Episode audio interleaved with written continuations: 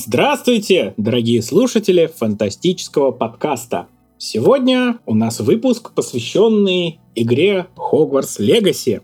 Здесь собралось трое наглухо отбитых патроманов. Ну, по крайней мере, один точно собрался, это я, выпускающий редактор журнала «Мир фантастики» Евгений Пекла. Мы уже все поиграли в эту игру. У нас есть огромная такая жменька эмоций, огромная порция мнений, которыми мы, естественно, хотим поделиться. Игра доставляет достаточно широкий спектр этих самых эмоций, так что тут есть что обсудить. Ну и пока тема не успела как-то заглохнуть, протухнуть, мы решили вот по горячим следам собраться, сесть и поговорить. Кто сегодня собрался? Человек, который лезет перебивать буквально с первой же минуты подкаста. Это автор мира фантастики и с недавних пор ведущий фантастических новостей Никита Волкович. И человек, который забрал документы с Коктеврана, отчислен был за неуспеваемость Данил Реснянский. Вот это, кстати, интересный заход, потому что мой-то факультет как раз именно Рейвенкло. Я не согласен называть его как Тевраном. Перевод Росмена «Пожалуйста, иди гуляй в запретный лес». Я не буду там сейчас э, позиционировать, э, что перевод «Спивак» э, самый лучший в мире. Потому что это неправда. Но, по крайней мере, давайте сойдемся на том, что использование оригинальных английских названий будет лучшим выходом из всех возможных. Да, лучше так. Я считаю так. В игре есть локализация. Она отличная, без шуток. Это одна из немногих вещей, которая сделана отлично. Она совпадает с фильмами, она совпадает с книгами, которые выпущены изначально. Поэтому, как коктевранский утенок, я буду говорить коктевран. Конец истории. Ну вот тебя потому и отчислили, что ты неправильно называл факультет. Если ты не можешь даже запомнить название факультета, просто ни один препод не поверит, что ты сможешь нормально выговорить Левиаса. О фан-сервисе мы тоже поговорим. Кстати, в игре они по-другому говорят. И спел все равно работает. Да. Вот это, кстати, тоже интересный момент, что я впервые услышал, как заклинания из мира Поттера произносятся с акцентом, но при этом они работают. Хотя до этого нам в фильмах демонстрировали, насколько же важно произношение, что если ты не так какую-нибудь гласную произнесешь, произойдет что-то непоправимое, у тебя отвалятся брови, а твой хвост завяжется в узел. Так, так, так, так, так, это уже пункт 3 нашего плана, насколько хорошо игра сочетается с лором, поэтому давайте по порядочку все-таки. Ну, давайте по порядочку. Ну, порядочек дело условное. Да.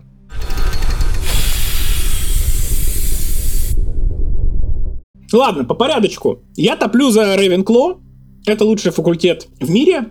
В свое время я пребывал в пиар-клубах, напущенных госпожой Роулинг. Я думал, что Гриффиндор — это мой факультет, что это лучший факультет на свете. Но потом я немножко вырос из коротеньких патерманских штанишек. Перестал быть слабоумным и отважным, да. И врос в, длинные патера... в длинную патерманскую мантию. И понял, что Гриффиндор перехайплен, что у меня к нему, наверное, не меньше вопросов как к факультету, чем к Слизерину и к многим выпускникам Гриффиндора. То есть отец Поттера, на мой взгляд, это никакое там не исключение, а скорее такой типичный представитель Гриффиндора. Это Поттер, скорее исключение. Ну, так он и должен был поступать на Слизерин, если я правильно помню. Он просто сказал, что только не Слизерин, пожалуйста, и с этого все завертелось. Да. Эх, если бы он тогда не сказал только не Слизерин, то была бы замечательная серия книг про киноцид, я считаю. Возможно, лучше бы, если бы его направили в Рюпинский психоневрологический. Так вот, я тоже попал в Когтевран, и все добрые напарники, студенты, которых мне всучили в Когтевране, прям скажем, были не очень интересными личностями. Правда, сразу очень важная оговорка. Я игру не прошел, потому что примерно на 12 часу или 15 я понял, что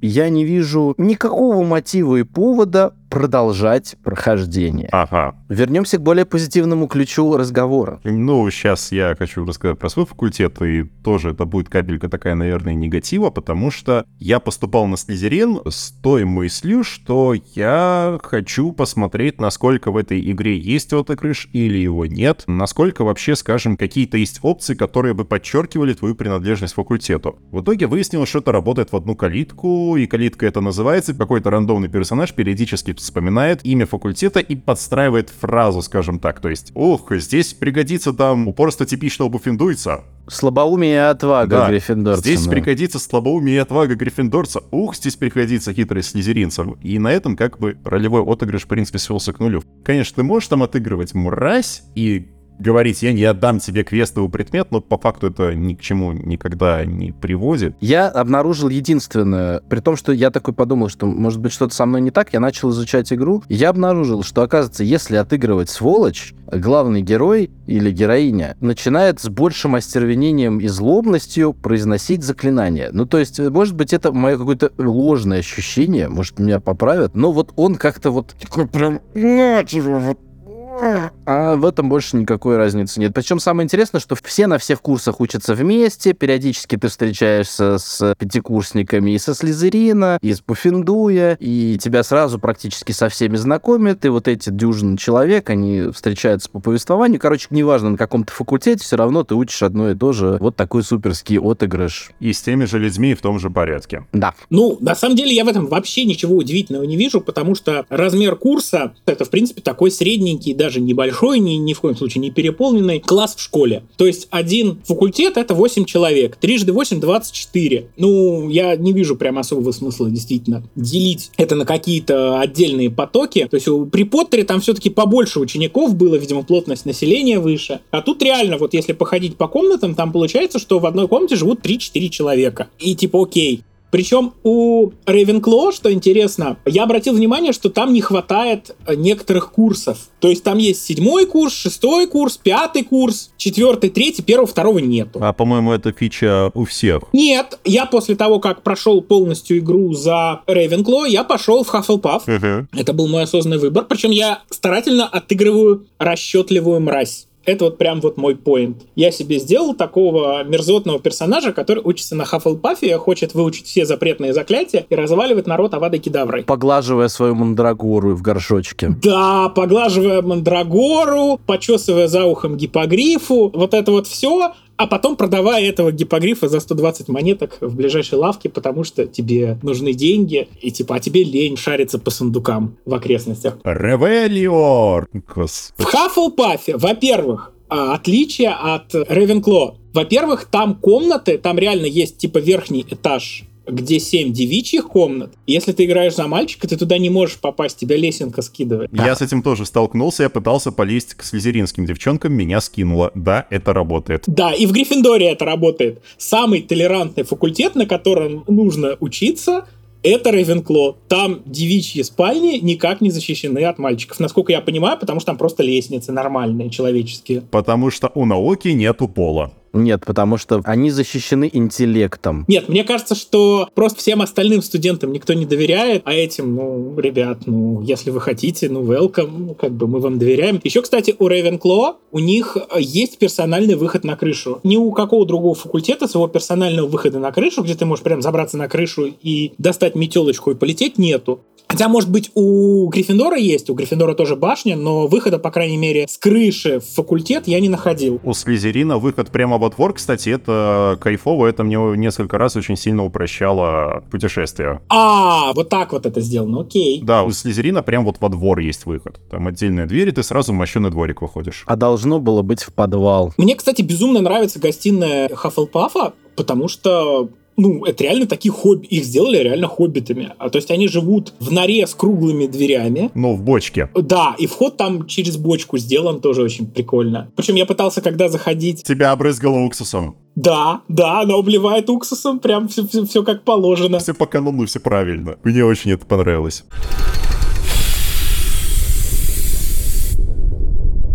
Вот знаешь, самая каноничная штука была, первым делом, когда я попал в игру, когда вот мне дали спокойно перемещаться, я пошел просто лазить по замку. Потому что, ну, come on, это Хогвартс, это очень интересно. И я долез вот как раз до того уголка, где находится Хаффлпаф, и там рядом просто буквально соседняя дверь, это кухня. Они прям рядом с кухней расположились. Да-да-да. И а, там картина висит, вот, вот эта каноничная, с э, фруктами. Щекотал грушу. Мне не дали пощекотать грушу, я очень расстроился, я прям вот, я почувствовал, что одно из первых мест, куда я хочу попасть, это что я хочу попасть вот это, на эту кухню. Но потом дальше, через некоторое время, мне разрешили эту грушу пощекотать, это никак сюжетно не было обосновано, ничего такого. Просто вот до этого у меня опции не было пощекотать, но она появилась. Я попал на эту кухню, и, господи, какая же она восхитительная, какая она классная, как она здорово сделана. Вообще, в принципе, вот все, что касается Хогвартса, оно сделано безумно хорошо. Я ничего не могу просто сказать. Можно сравнивать Хогвартс э, с тем замком, который был до этого в прошлых играх, особенно, наверное, с пятой частью, но здесь он гораздо более детально проработан, здесь гораздо больше секреток, здесь гораздо больше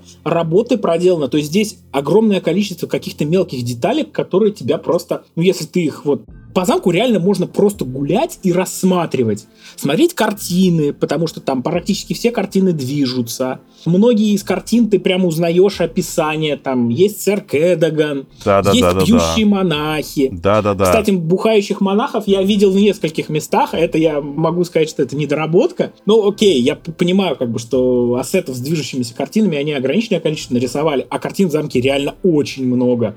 Там есть какие-то просто приколы, которые раскиданы просто потому, что авторы решили, что они это могут. Например, я зашел в одну секретку, и там была картина с Медузой Гаргоной. Если на нее кликаешь... Твою мать, я про это рассказать хотел. Ай, сволочь, обломал мне весь кайф. Ну ладно, ты расскажи, потом на монтаже Прям обидно сейчас было. Просто можем расходимся, оставляем подкаст Жене, он все расскажет про Хогвартс. О, да, да, да. да. Ну, я практически весь его излазал, хотя вот тоже на самом деле, я думал, что я излазал весь Хогвартс. Я сегодня такой захожу посмотреть какие-нибудь интересные видосики, натыкаюсь на секретную дверь, которая в гобелене. А ты ее не нашел, что ли? А, сам не нашел, я просто мимо проходил, мне не пришло в голову, что надо просто тупо идти в стену, и тогда откроется дверь. О, Вот, я сегодня впервые нашел эту комнату. Там в герб Хогвартса ты просто входишь, и все, и она открывается. И все. В букву большую, Да, там буква какая-то «H». большая буква. Буква Х. Хогвартс. Да, и там... Нет, там буква К. Там буква К. Ну ладно, мне показался Ич, ну пофиг.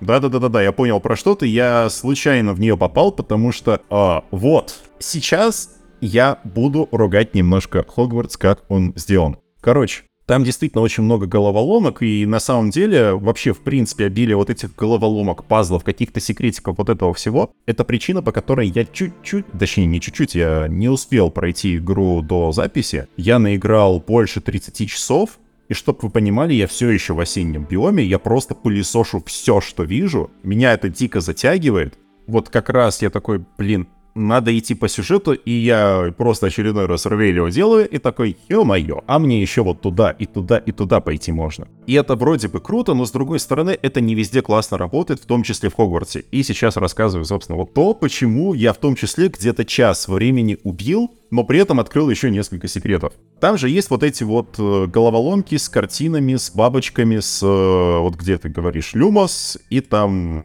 проявляется как бы изображение, где вот мотылек. Ты мотылька ловишь, отводишь картине, получаешь страничку руководства, вознаграждение опытом. Ну, короче, все, кто хотя бы сколько-то поиграл и взяли этот квест, эту систему знают. Так вот, вот как раз рядом с этим гобеленом, про который рассказывает Женя, висела вот эта головоломка с мотыльком. Я ее подбираю, вижу какого-то сфинкса такой, мне надо найти этого сфинкса. Я прошел полностью вот эту башню, где это находится головоломка, ее прошел сверху донизу. Я прошел все двери. Я прошел абсолютно... Мне, мне кажется, я прям дошел до всех соседних головоломок и не нашел этого чертового мотылька. Я даже зашел внутрь этого чертова гобелена, нигде этого не было мотылька. Я такой, блин, ладно, может баг, может еще что-то. Забил, забыл, потому что Хогвартс реально огромен, а я уже минут 40 точно на эту тему убил. Иногда я к этой головоломке возвращался, если мимо проходил, думаю, может я что-то не досмотрел. И, и все равно наматывал эти круги и не обнаруживал. В итоге, потом по сюжету, когда дают заклинание Аллахамора, я понимаю, что все это время этот чертов мотылек был за закрытой дверью, которую ты на определенном этапе открыть не можешь. И вот тут у меня сгорело, потому что вот это косяк.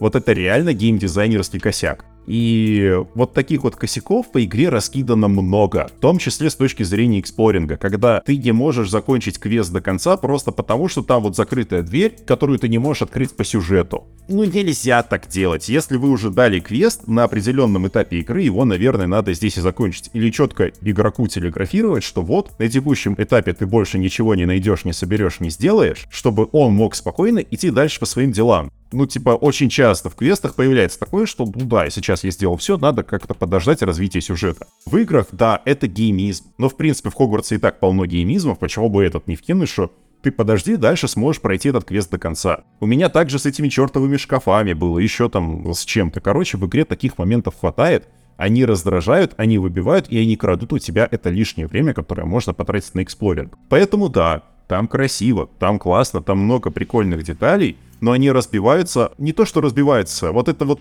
бочка меда, это ведро дегтя в ней. Очень много таких раздражающих мелочей. Они выбивали, они бесили. Я тебе могу сказать на это два момента. Первый, что вот эта бабочка, она еще и глючит, вот это конкретное. Потому что я нарвался там на глюк, то есть я прихожу в нужное место, а бабочки там нету. Это первый момент. И второй, на самом деле, вот это касается исключительно запертых дверей. Я очень долго, я пытался, я полтора часа пытался пролезть в больничное крыло. Я не знал, что оно заперто э, вот этими вот замками до того, как ты, собственно, научишься их открывать. Да, пока Финч не выйдет на связь, или как его там зовут. А, Мон, Мон.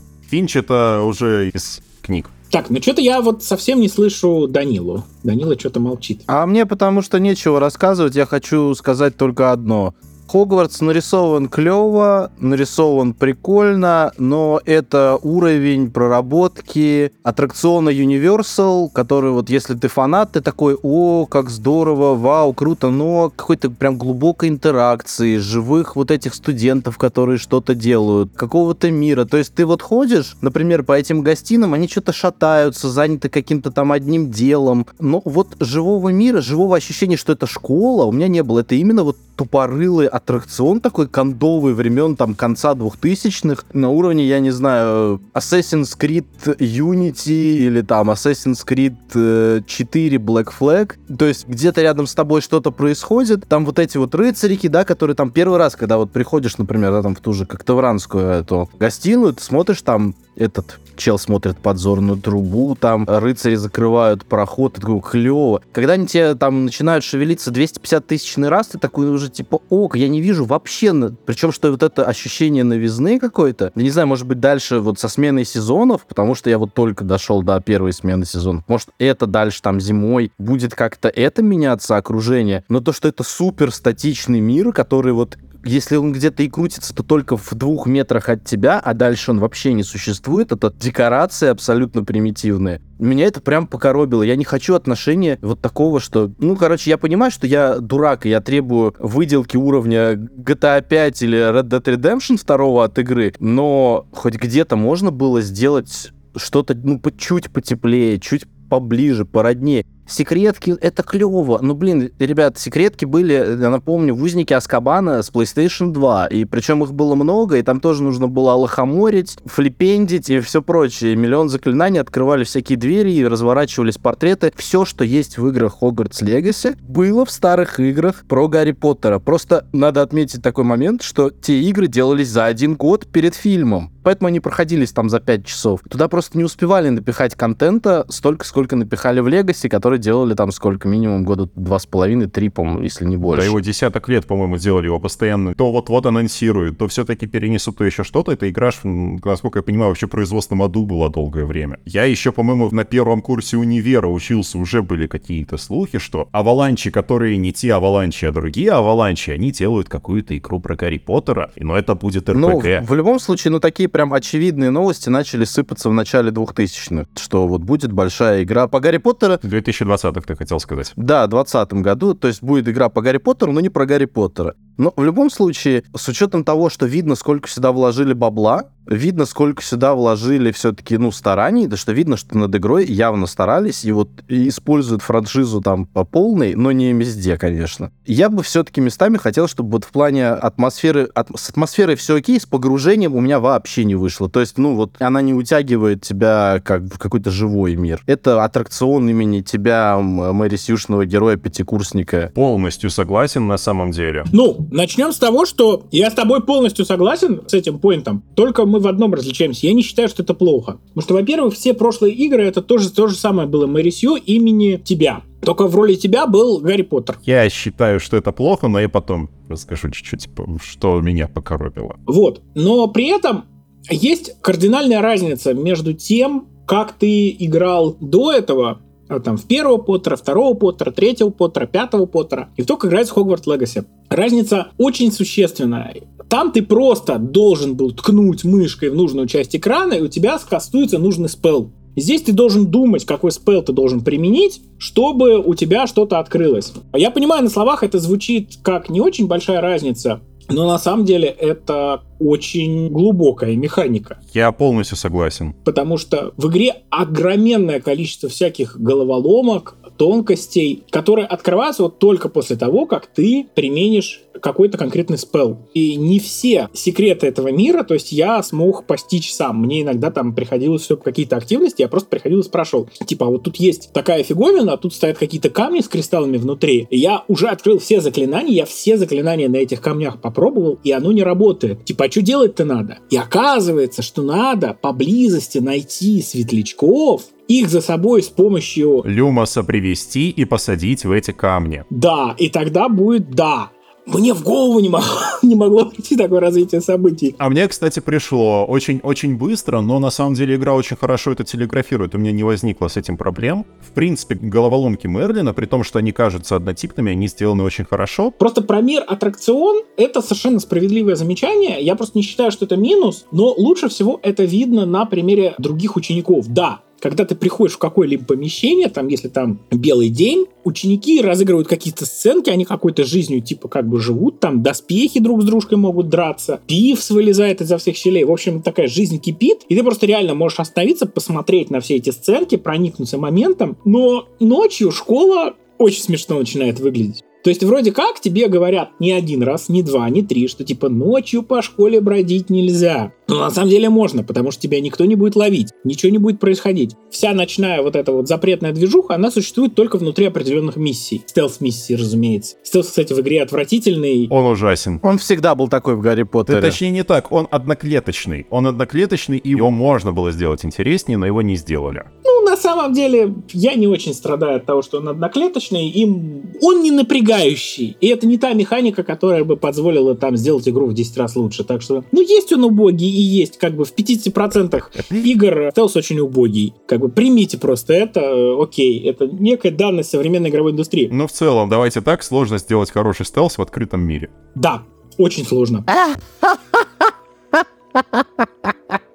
Ладно, хорошо. Наверное, что меня больше всего покоробило в этом мире аттракционе, это, собственно, то, что по ночам вроде как ученики должны расходиться по спальням. Но я пробовал заходить в спальню ночью. Там ни одного спящего ученика нету. Да, меня тоже это вы... Такой, где, куда да. вы исчезаете?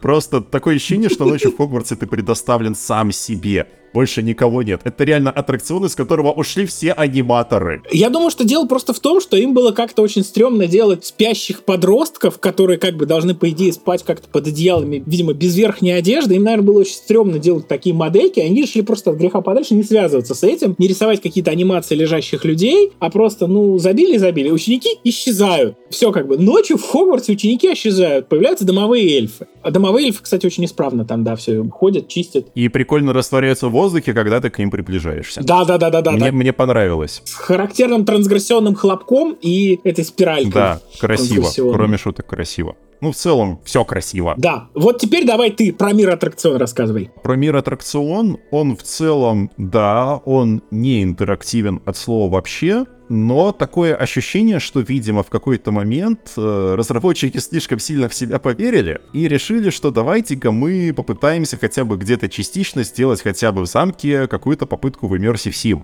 Потому что в игре на самом деле очень много повествования через окружение касательно вот преподавателей, например, некоторых учеников. Ты исправно находишь какие-то записки, ты исправно, когда заходишь в какой-то комнату, какой-то кабинет, ты можешь безошибочно определить, что здесь преподают, кто здесь живет, что-то можно сказать про этого человека. Стоп, стоп, стоп, стоп, стоп, извини, прерываю буквально 5 секунд, но это просто идеальный момент, чтобы задать этот вопрос. Для всех присутствующих. Что преподает профессор Фиг? Фигню.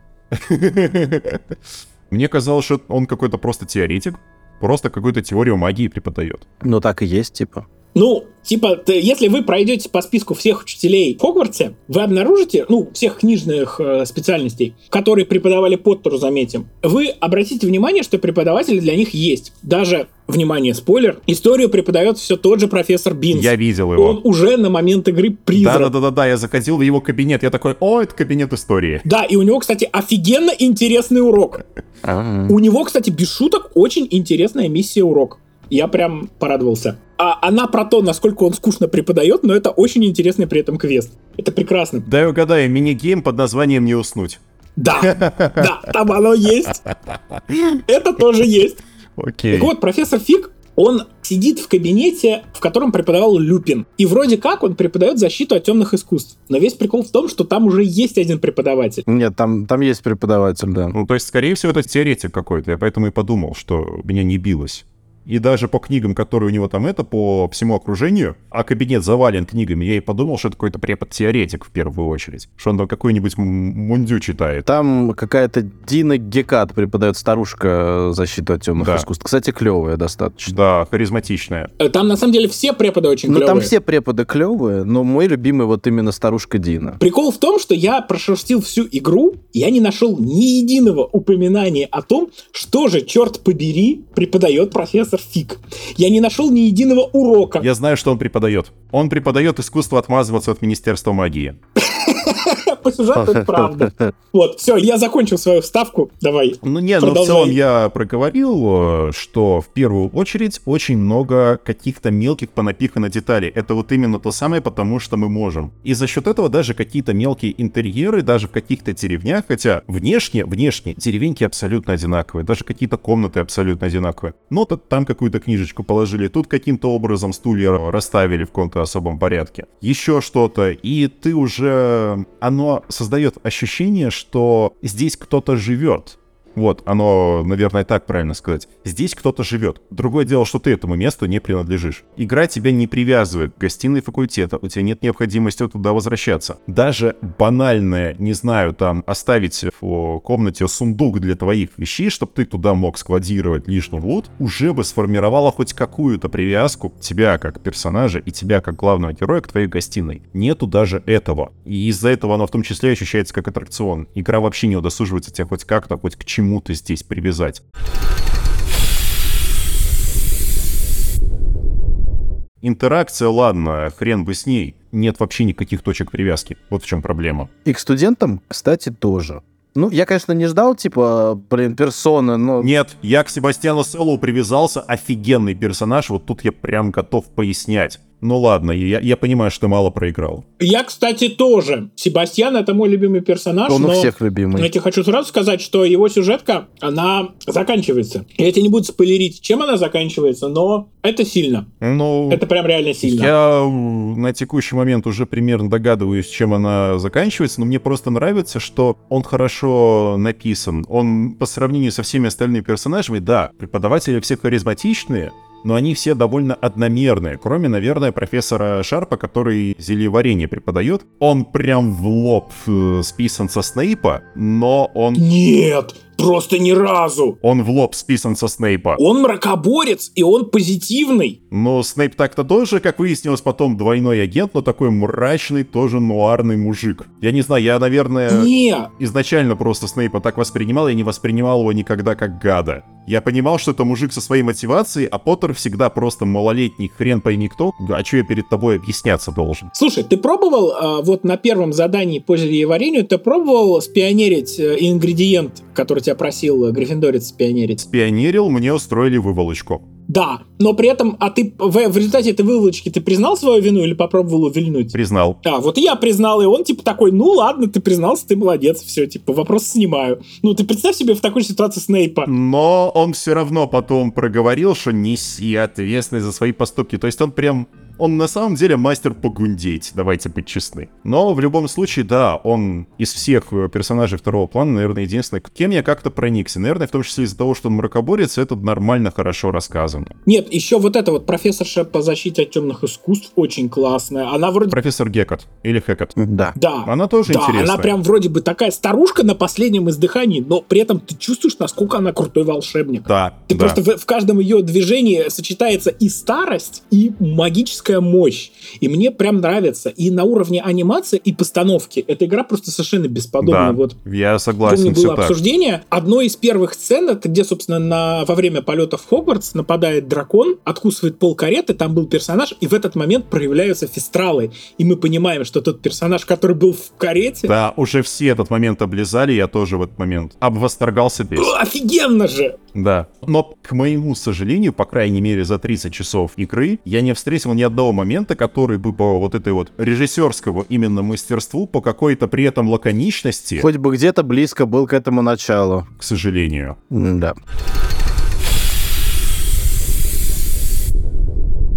Я тебе могу сказать, наверное, то, что, в принципе, сюжет — это одна из самых слабых сторон Hogwarts Legacy. Как человек, который прошел абсолютно весь сюжет и абсолютно все побочки, и которому не засчитали, зараза, последнюю побочку в ачивку на прохождение всех побочек, и я теперь сижу и жду патча, чтобы это исправили, потому что, ну, come on, я прошел 50 квестов, а мне фиг с маслом.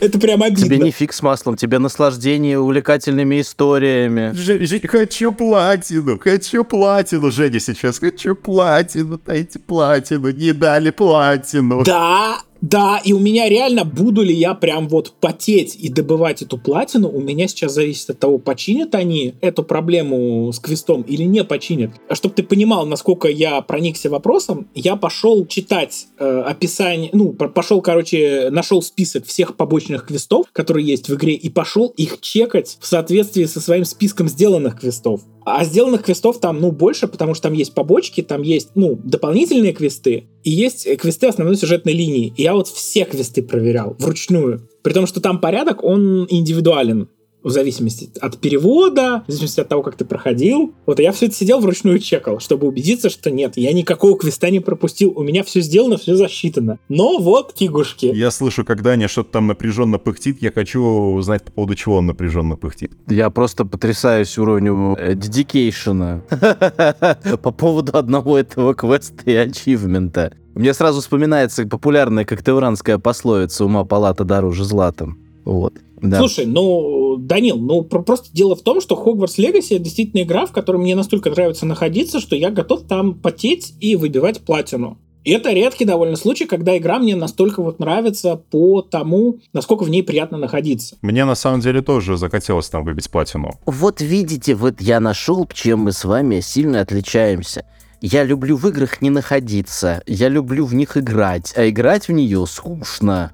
Ну, прям местами очень. А самая проблемная вещь, то что это неровно. То есть ты играешь полчаса, тебе попадается прикольный квест с интересной историей, с клевым персонажем, с диалогом, и такой, э, в принципе, неплохо. Потом тебе дают, например, там урок какой-нибудь. Он проходит за 25 секунд. Ты нарисовал в воздухе значок, выучил это заклинание, тебе показали 30-секундную сценку с какой-нибудь там девочкой из Уагады, которая может руками заколдовать заклинание, которое в 19 веке каким-то чудом оказалось в Англии, включая вместе с миллионом преподавателей различных этнических принадлежностей. Такой, Это мы обсудим, да. Окей, ладно. Потом дальше ты идешь, например, ну, типа, Ревелио, открыл какой-нибудь там секрет, такой прикольно, загадка. А потом, типа, отправляешься, не знаю, там, в деревню, зачищать блокпосты гоблинов. И чувствуешь, что ты играешь в какой-то хреноватый Dark Souls. Но с, с учетом Да того, в что... смысле, Dark Souls хреновато Assassin's Creed. Давай уж быть честными. Ну, хей, да, ну, короче, да, хреноватый Assassin's Creed. э, Хреноватый Солсакрит. да. Соусакрит, да. И ты такой думаешь, а зачем? А потом тебе внизу там пишут, например, вы убили там 17 из 103.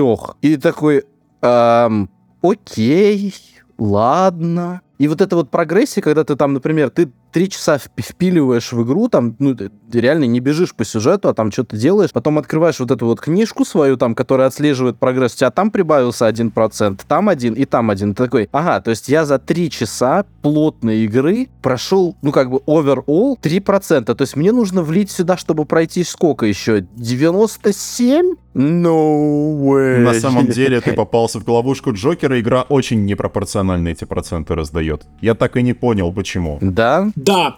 То есть я за 55 часов сделал 91%. А, окей, ладно. И чем меньше тебе нужно понимать, разбираться в том, что нужно делать, тем быстрее ты все начинаешь делать. Окей. То есть это прям... Ладно, А хорошо. Воевать с противником, когда ты overlevel начинаешь быстро. То есть, если ты уже крутой колдун, то ты там прям битвы лагеря можно зачистить там за 10 секунд. Кстати, по поводу бит. Давайте сразу про боевку поговорим. Боевка мне в целом, ну, типа, окей. Вот снимать щиты разноцветные магии... Ну, я просто вспоминаю, как это было раньше, насколько обузные были механики в ранних Гарри Поттерах, насколько там было мало заклинаний, вообще просто копейки. Или, например, во что превратилась, прости господи, Гарри Поттер и Дары Смерти. Это был реально Gears of War, в котором ты прятался за какими-то укрытиями, и реально это был шутер. Это был шутер с палочкой. Спасибо, что они сделали не шутер с палочкой, а сделали все-таки, ну, такой более-менее дуэльную какую-то боевку. Но вот когда врагов много, и они маленькие, да, вот всякие гоблинсы вот эти мерзкие. Это прикольно. Как только на сцену выходят какие-нибудь, ну, люди там, да, защищенные, или какой-нибудь здоровяк, игра сразу дико теряет в динамике, дико теряет в темпе. Она становится, вот эти жирные враги очень скучными. Ты вот этим вот заклинанием, которое базовое, это пиу-пиу-пиу-пиу-пиу-пиу. Боже, это так такая занудина просто невозможно. Тролли бесились со страшной силой. А еще, не дай бог, если тролль хотя бы на один уровень тебя выше все. И я просто, я видел, как проходит, это. Есть очень забавный ролик в интернете, типа, как проходит Hogwarts Legacy на ПК. Открывают конфиг, вот эти запретные заклинания, там же на все заклинания кулдауны, в общем, подписывают конфиги, чтобы кулдауны проходили быстрее, и просто всех быстрее разваливают, потому что вот эти битвы, ну, они искусственно затянуты, при том, что боевка не шибко какая разнообразная, но она довольно зрелищная, она, в принципе, как бы соответствует современным всем вот этим условным таким стандартам, поэтому я не скажу, что вот эта часть игры, которая мне прям дико не понравилась или прям безумно понравилась. Она сделана окей. На такую крепкую четверочку с минусом. Я про боевку насчет того, что она там как-то наскучивает или недостаточно разнообразная, не до конца соглашусь, потому что очень интересно, в принципе, построена прогрессия в игре, что особенно если ты проходишь и зачищаешь побочки, ты в какой-то момент получаешь практически весь пол заклинаний, которые у тебя будут до конца игры, а потом После этого... А, и ты, соответственно, еще бегаешь, пользуешься какое-то время этими заклинаниями, вот этим пулом, который у тебя уже есть, там как-то комбинируешь, экспериментируешь с ними, все. А потом по сюжету тебе говорят, а смотри, а у нас еще прокачка есть. И прокачка, вот за что я готов хвалить Hogwarts Legacy и почему я не согласен, что там она на твердую четверку, а скорее даже ближе к пятерке уверенной боевая система. Прокачка в Hogwarts Legacy не просто как-то она там накидывает процентики урона или еще какие-то такие чисто статистические вещи повышает. Она меняет свойства заклинаний. И вот это круто. Окей. Ну, то есть, когда ты, например, начинаешь качивать ветку темных искусств, и ты понимаешь, что тебе дополнительно к заклинаниям, допустим, дается свойство проклятия, а потом ты можешь прокачать условно вот это же проклятие так, чтобы ты наносил урон по одному противнику, и тебе одновременно проходило по нескольким, потому что они тоже прокляты, поверх от того вот этого слоя боевого геймплея накладывается еще один, и это только ветка темных искусств, а есть еще базовая ветка, есть там еще какая-то. Это еще мы даже про ветку выручай комнаты не говорим, где можно растения прокачать, и ты, и ты вообще просто можешь такой фейерверк устроить на самом деле при желании, что хоть стой, хоть падай. Мне на самом деле очень понравилась боевая система. Ну, то есть, наверное, это не Forspoken по лейтгейме, все еще. Нет, это лучше, чем Forspoken. Не надо про эту игру вообще ничего хорошего говорить. Забей. Ну вот, окей, тем более. Мне понравилась, она невероятно вариативная и изобретательная и с очень классным чувством прогрессии. Теперь давайте я ворвусь и немножко вообще с другой стороны на это все взгляну. Значит, я про просто хочу по пунктам сказать, выступить в пику Даниле сейчас. Значит, во-первых, в этой игре, я сейчас буду говорить очень странные еретические вещи, просто дослушайте, я потом объясню, почему я так говорю. Я поймал себя на мысли, что в этой игре мне не хватает шутерности, мне не хватает укрытий, и перекатов? Перекатов мне хватает более чем, потому что перекат это основной способ. Там перекаты есть, кстати. Там есть даже супер перекат. Если зажать кнопку переката, ты телепортируешься в другой участок поля боя. Буквально. Ты превращаешься в ежика Соника и туда улетаешь. Да, это великолепно. Э, если ты вкачаешь соответствующий навык. Да, это офигенский навык, но дело не в этом. А, понимаете, вот эта вся система прогрессии, она работает прекрасно. Но есть два момента. Первый. Я с самого начала владею заклинанием протега очень высокого уровня. То есть, прям реально, от практически любого спела, кроме тех, которые вызывают надо мной красное свечение, я могу нажать вовремя протега, и этот спел будет э, заблокирован. Если я прокачал свое протега, еще дополнительно раскачал его, я этот спел еще там могу и отбить в противника, и еще сверху ему каким-нибудь остолбенением дать, от которого он еще и урон может получить. Это прям, ну, то, то есть вокруг этого наворочено действительно очень много всего, и этим вкусно пользоваться. Но только вот какой момент? Я как бы человек, который буквально вот по сюжету начинает осваивать магию. Я 4 года в Хогвартсе не учился, я нубас. Меня вот перед началом учебного года подтягивали. Репетитора наняли, да? Да, да, да. Ко мне прибежал профессор, и давай меня, значит, репетиторствовать. Я, то есть, не знаю вот такой банальщины, как заклинание Люмос. Мне кажется, дети волшебников Люмос — это, наверное, первое заклинание, которое они учат. Я Люмоса не знаю, мне его вот по сюжету только вот в какой-то момент объясняют.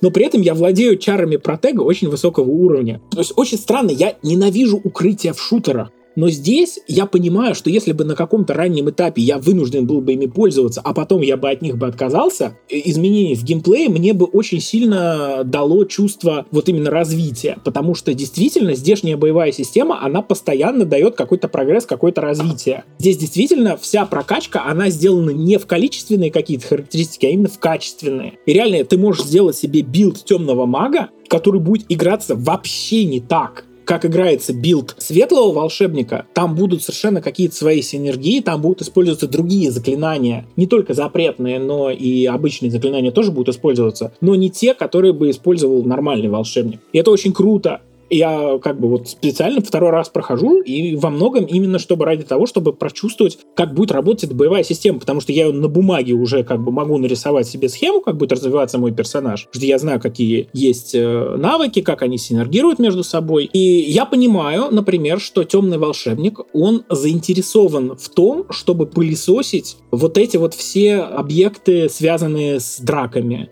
то есть вот эти лагеря гоблинов, лагеря браконьеров и так далее, потому что что он там типа будет лутать дополнительные усилялки на одежду, которые позволят ему более эффективно темными заклинаниями атаковать. Это прикольно. Светлый волшебник может такой фигней не заниматься. Светлый волшебник может эти активности по большей части просто скипать. Он через другие штуки э, развивается, и ему нормально. И мне нравится, что игра как бы поощряет тебя, ну, то есть твой стиль игры, он глобально выстраивается. Он в том числе зависит от того, какие объекты на карте ты будешь собирать. Это круто. Вот это, кстати, прикольное наблюдение, я на это не обращал внимания, но, видимо, это где-то к 40-50 часу наступает это осознание. Но да, да, я согласен, что это прикольно. Но насчет того, что... Можно я про, про боевку договорю, потому что у меня есть к ней... Да, хорошо, у меня как раз контраргумент есть насчет протега, но давай. К боевке у меня есть один очень жирный вопрос. То есть она великолепно работает на уровне дуэли. Я бы как раз хотел, чтобы все, всю игру моими противниками были бы крутые волшебники, тролли, как ни странно. Просто сейчас тролли из-за системы кулдаунов, и потому что если у тебя нету шмота, ну, короче, можно сделать, можно пить зелье, которое тебе просто кулдауны ускоряет, и в таком случае борьба с троллями, она никакой особой проблемы. Ты просто выпил зелье на cooldown ы, ты выпил зелье, которое увеличивает урон от заклинаний, и тролль просто там падает за 30 секунд любой. Заиграла музыка из Ведьмака 3.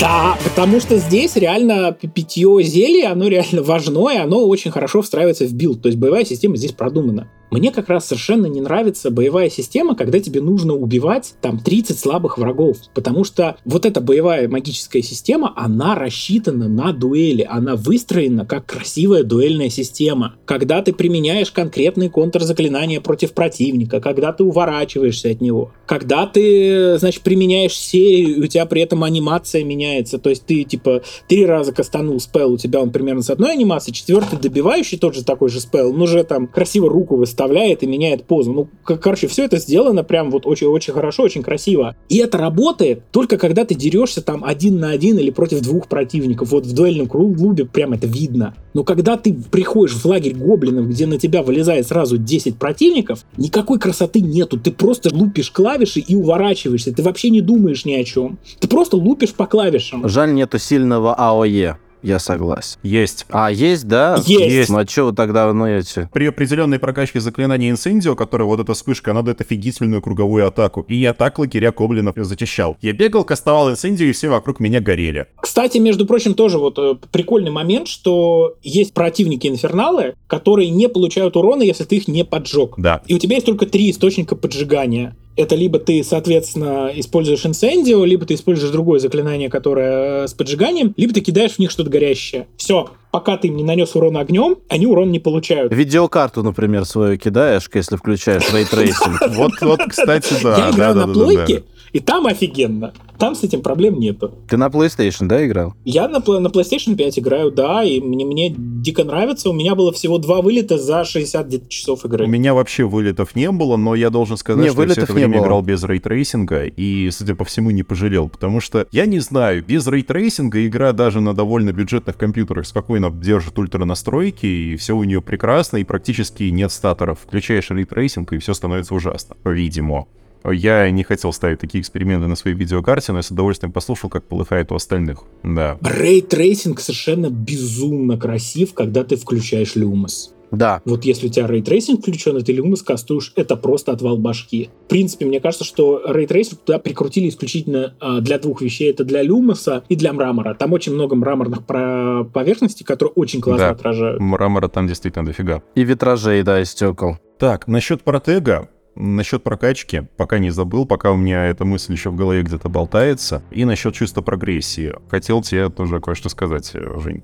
Смотри, все-таки протега в такой боевке подается как одна из основных частей вот этой вот кор-механики, ядерной механики. И эта штука, которая не просто как бы дает тебе прогрессию, она делает бои именно удобные, черт возьми она делает боевку удобной и как раз более вариативной. Даже на старте, что ты можешь стоять, ты можешь уклоняться, тебя не гоняют. Может быть, если бы, как ты говоришь, дали какую-то возможность перекатываться между укрытиями, это ощущалось бы лучше, но на текущем этапе, если бы ее, ну, если вот мы берем игру как сейчас и убираем из нее протего, это будет ощущаться так, что у нас убрали вещь, которая должна была в игре по-хорошему быть с самого начала. И на самом деле в прокачке еще одна такая, даже не абилка, но есть, бесячая. Она, по сути, даже выбивает тебя из погружения, потому что это не буст какого-то заклинания или растения или еще чего-то. Это возможность сделать несколько просто раскладок.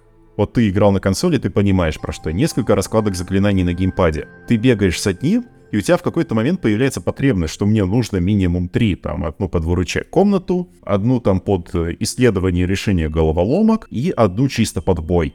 А лучше вообще под бой две, потому что ситуации бывают абсолютно разные. И когда я потом открыл древо прокачки и увидел, что с определенного уровня у тебя действительно появляется возможность докупить вот эти слоты и сделать несколько раскладок, между которыми ты можешь переключаться в бою, честно, я разочаровался. Вот этот момент меня разочаровал, потому что, мне кажется, это геймдизайнерский, опять же, неправильно. Я дилетант, поправьте меня, если я сейчас фигню говорю, но это неправильно делать вещь, которая просто игровой процесс чуть более удобным делает. Тавтология, ну да ладно. Короче, что-то, что упрощает игровой процесс и не связано с нарративом, пихать в прокачку и лишать этого игрока с самого начала. Вот, э, с- вот это меня вызвало определенный негатив. Слушай, ну я, наверное, тут с тобой не соглашусь, потому что, во-первых, очков в прокачке, ну, много. То есть нет такого момента, что ты испытываешь дефицит. Я вот, например, первый раз, когда я проходил, у меня открылся доступ к талантам на 15 уровне, и, соответственно, мне сразу вкинули 15 талантов. 10 или 11, потому что с пятого уровня только таланты накидываются. Ну, короче, не знаю, у меня сразу было 15 очков, и я просто не знал, куда их пихать, потому что, типа, все, что я вот сразу понял для себя, что я хочу открыть, я это сразу открыл, а, типа, куда впихать все остальное? Типа, а, как много. Там, конечно, да, если ты качаешься через ветку темных искусств, там, ну, победнее. Тебе нужно 10 очков э, вложить, вот туда отдать. Но можно, не знаю, там, стелсом пожертвовать каким-нибудь. Ну, в общем, короче, тут можно разные билды строить. Это при- прикольно, кстати, что игра поддерживает билдостроение вполне себе полноценно. Билд у тебя синергирует на уровне талантов, которые ты забил, на уровне спеллов, которые ты используешь, на уровне шмоток, свойств одежды. В этом смысле игра достаточно взрослая, зрелая, интересная, и ты реально, ты можешь играть через растения, ты можешь тупо спавнить растения. Ты можешь играть через темную магию, запретные заклинания. Ты можешь играть через одни спелы, ты можешь играть через другие спелы. Я, например, долго не мог вкурить, а в чем прикол заклинания заморозки, потому что оно используется один ровно один раз в квестах и больше нигде. И я такой, типа, ну ладно. А потом до меня дошло, что это офигенский боевой спел, потому что у него есть свойство, что по замороженному противнику проходит дополнительный урон. Ну да. Я, соответственно, себе вкачиваю, значит, траву, вот эту вот ядовитую тентакулу. Я прокачиваю ей, что когда она стоит, противники получают дополнительный урон. Я прокачиваю вот этот вот замораживающий спел. И смотрите-ка, у меня мои заклинания наносят гораздо больше урона. А прикинь, ты еще и ветку темных искусств вкачиваешь и накладываешь какое-нибудь проклятие через там Ареста Моментум, например и у тебя проклятый и замороженный, и еще ядом в него пишут, и ты сверху наваливаешь урон. А потом ты еще в это кедавру кидаешь, все вообще на экране умирают. Ну, это, это мне еще только предстоит открыть, потому что первое прохождение я делал, у меня был добрая Равенкловка, которая всем безвозмездно помогала, спасала животных, ну, в общем, такая умная, обаятельная, внимательная, вот, и я принципиально... Няша-стесняша. Да, отыгрывал то, что я, типа, не учу темную магию. То есть вот там был, я не знаю, прям вот это на самом деле это очень такой спойлерный момент, я даже не знаю, как про него. Короче говоря, там в побочных квестах есть определенный выбор, когда ты можешь либо выучить запретное заклинание и его скастовать, либо ты можешь попросить, чтобы его скастовали на тебя. Вот, и это прям офигенно, потому что вот в этот момент ты можешь отыграть... Садомазохиста? Давай на меня Круцо, я хочу помочь. Э, своего персонажа по полной. А, ну ладно, хорошо. Ну почему? Самоотверженного, отважного или лицемерного, скотину, опасного, эгоистичного? Заставь меня. Ну, типа, да. То есть я прямо, я хотел. Я когда понял вот эту ситуацию, до того, как мне предложили вот опции разрешения, я понял, что вот по же моего персонажа я должен сказать, чтобы э, запретное заклинание скастовали на меня. По определению, как бы. Потому что, как бы, ну вот мой персонаж это так отыгрывает. И мне дают такую опцию. Я такой, ну офигенно. Я, я прям кайфую. Но это очень редкий случай, Простите, когда можно вот реально по-настоящему отыграть какого-то персонажа. Я хочу вас поправить. Они не запретные. Их можно. Они непростительные. Но герою все простительно. Поэтому это не работает. Вот, кстати, хорошо, что Даня про это сказал. У меня есть теория, я, по-моему, ее уже писал в рабочий чатик, но я хочу ее все-таки на подкаст проговорить. Вот ровно одно решение, которое бы решило целую кучу проблем с погружением вот в мир Хогвартс Легаси. Вот ровно одно. Все, что нужно было сказать в самом начале. Потом 30 лет в Аскабане. Да, нет. Но да, это, это по сути следствие. Типа в конце игры ты такой, ты молодец, но теперь 30 лет в Аскабане, Это извини. одно из решений, а другое просто сделать с самого начала главного героя не просто зачислить его на пятый курс, а сделать нахрен совершеннолетним. Или мракоборцем, который стал преподавателем. Молодой преподаватель, который... Я, кстати, обеими руками за это, за то, чтобы его сделать само- совершеннолетним, потому что я какие модельки в игре не брал, они все, зараза, какие-то очень взрослые. И у меня реально есть ощущение, что я играю не за девочку, там, пятый курс, сколько там, 15 лет? Да, один, в 11 лет поступаю, значит, пятый курс, это 15 лет. За второгодницу какую-то, которая 5 лет на одном курсе оставалась. Нет, я, у меня есть ощущение, что моему персонажу лет 25, 25 как минимум. Да-да-да-да-да. Знаешь почему? Да. Это ощущение и голли- старых голливудских фильмов, где класс играют э, такие, знаешь, уже, которые уже трижды развелись и шестеро детей. Они не старые, Данил, это фильмы из 90-х, это в 90-х так было Да, принято. Дань, если у нас такое это не кино... очень старые фильмы. Если у нас такое кино с 25-летними школьницами, где мой подростковый секс? А, Понимаешь, они хотели сделать игру, которую можно будет продавать 12-летним. Хотя они при этом сделали игру, где можно убивать людей А круциатусом. тут подожди, то есть ты считаешь, что 12-летние девочки, которые обожают Гарри Поттера, а, их не интересует подростковый секс? Женя, а в твоем мире существует такое понятие, как фигбук? Конечно, существует. Ну так что ты говоришь сейчас? Даже уже поделенный напополам фигбук. Подождите, знаете, вот это словарь 12-летней девочки. Буква А. Авада кедавра. Буква С. Секс. Все так, все так. Нет, нет, нет, можно тоньше. Буква А. Авада кедавра. Анал. Ой, Господи. ой, ой. Буква Ф, флипенто, фистинг. Да, да, да, да, да, вот, вот, вот. Фигбук, опять же. Туда же. Ой, ой, господи. Фетишизм, футанарий, все, не надо, не надо, не надо. Философский И, камень. конечно, главное, фуд-фетиш.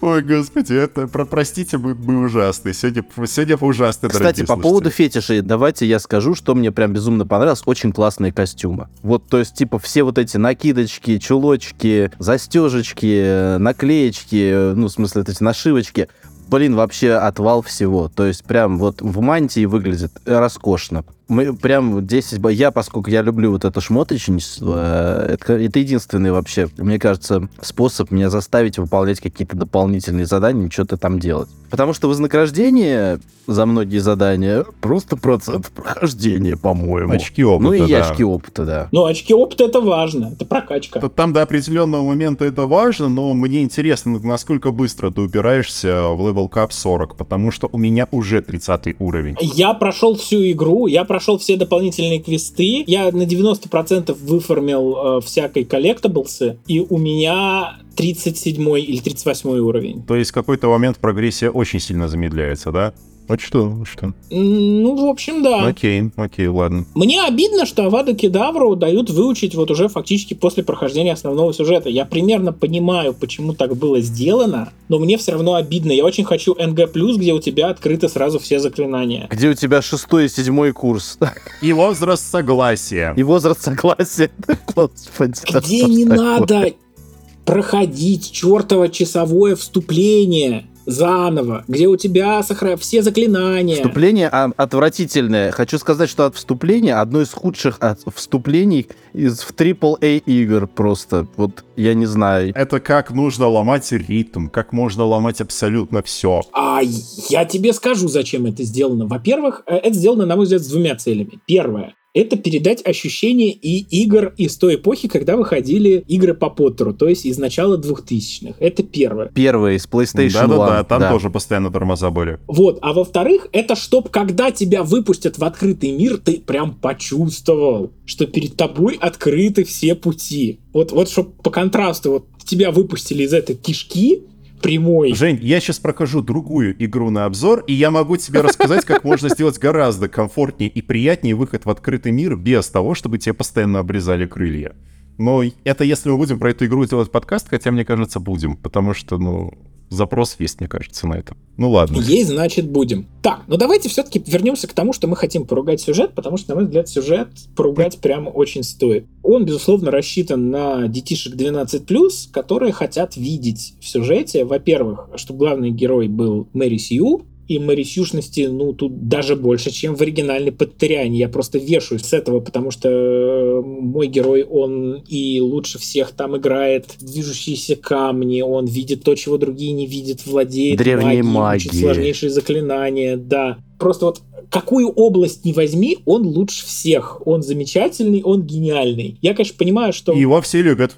Обрати внимание, что его все любят при этом, его не ненавидят. Как в той песне про Сереженьку из КВН. Наконец выходит Сереженька, у Сереженьки все получается. Ну, это как отыгрывать будешь. Если ты будешь бякой себя отыгрывать, то тебя будут недолюбливать. Кстати, да, то, то, что там побочные персонажи зачастую тебя очень бесят. Это есть такой момент, и про него мы поговорим, просто мне кажется, чуть-чуть позже. Сюжет местами он просто намеренно повторяет тропы из Поттерианы, там просто можно из этого составить огроменный такой список. Ну, например, если можно, без спойлеров. То есть я понимаю, что это, с одной стороны, вроде как фан-сервис, да, Да. а с другой стороны, Пожалуйста. ну, бесит. ну, ну, come on, ну, придумайте вы какую-нибудь историю более свою, что ли. И они придумывают, они показывают, что они такую историю могут придумать. То есть вот линия Себастьяна, она отличная, она без шуток отличная. Ты в какой-то момент просто, ты в разгар этой истории, ты сидишь просто с, с отвалившейся челюстью и такой, господи, вы можете выдать такое, почему у вас основной сюжет игры в 10 раз хуже вот этой вот побочной линейки квестов? Как так можно, ребята? Ты сейчас прям говоришь то, что я хотел сказать.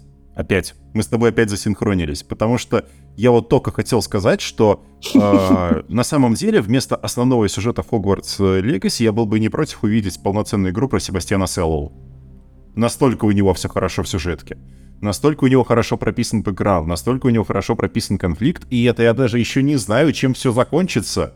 Но даже то, что я вижу, вызывает у меня только позитивные эмоции. Женя, а там вообще концовки можно как-то выбирать? Там есть там плохая, хорошая, Нет, нейтральная? там нету. Ну, есть условно плохая, хорошая, которая, Ага. ну, это очень условно, то есть, грубо говоря, она различается в минимальной детали. Ветка Себастьяна, ты, ну, у тебя есть в конце некий выбор, но он, типа, не очень сильно на что-то влияет. Но, с другой стороны, это прям был выбор, над которым я сидел. То есть, я, я когда подошел к этому выбору, я сел, я понял, что я не могу его сделать сам, я пошел просто гуглить, чем закончится тот вариант моего решения или другой. В альтернативном случае. Да, потому что, ну, Мгм. то, то есть, типа, вот это была реальная ситуация, когда я не понимал, что я должен выбрать вот из каких-то своих внутренних вещей. Настолько как бы во мне все спорило, и я понял, что я хочу как бы, зная последствия, принять это решение, потому что не зная последствий, я не готов его принимать. Я Сероморальность. хочу понимать, из чего на самом деле я выбираю. Сероморальность. А с другой стороны, а, могу сказать, что мне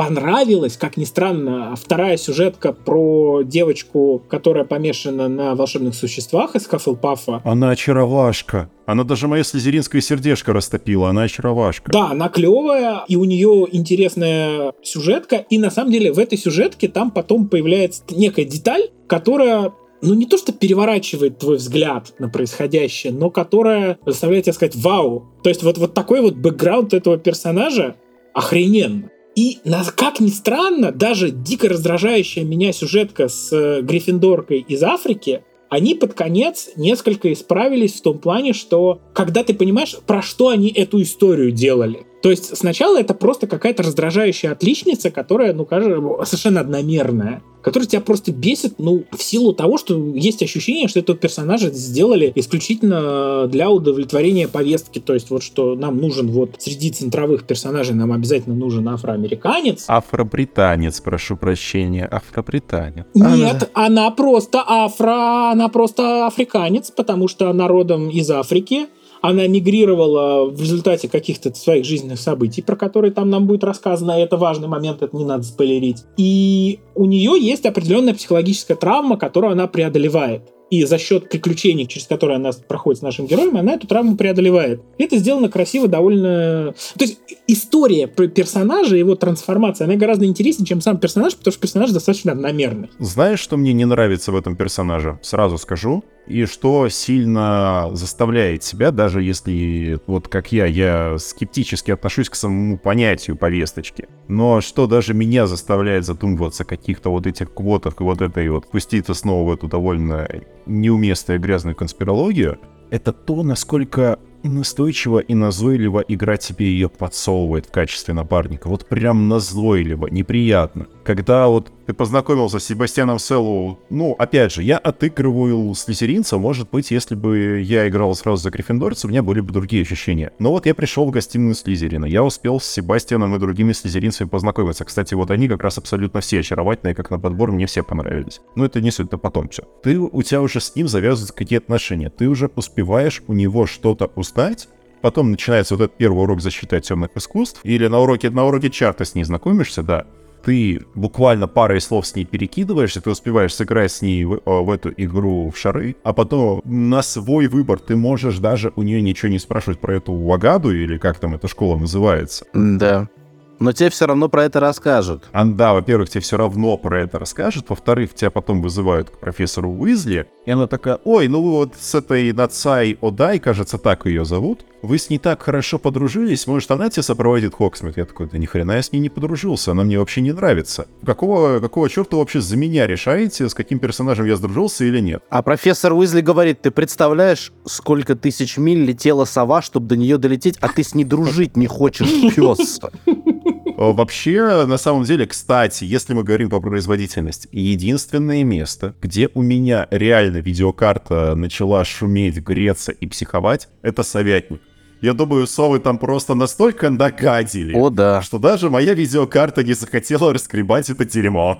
Потому что там ты даже заходишь, там прям, простите, там совечьи какашки везде. То есть они заморочились, там везде совечьи какашки. Совечьи какашки 3D с ray tracing ом. Это именно то, чего я ждал от игры по вселенной Гарри Поттера. Вот. И, ну ладно, это лирическое отступление. И потом мы вспоминаем вот эти сов с PlayStation One, там, где вот этот знаменитый мем, я видел некоторое дерьмо.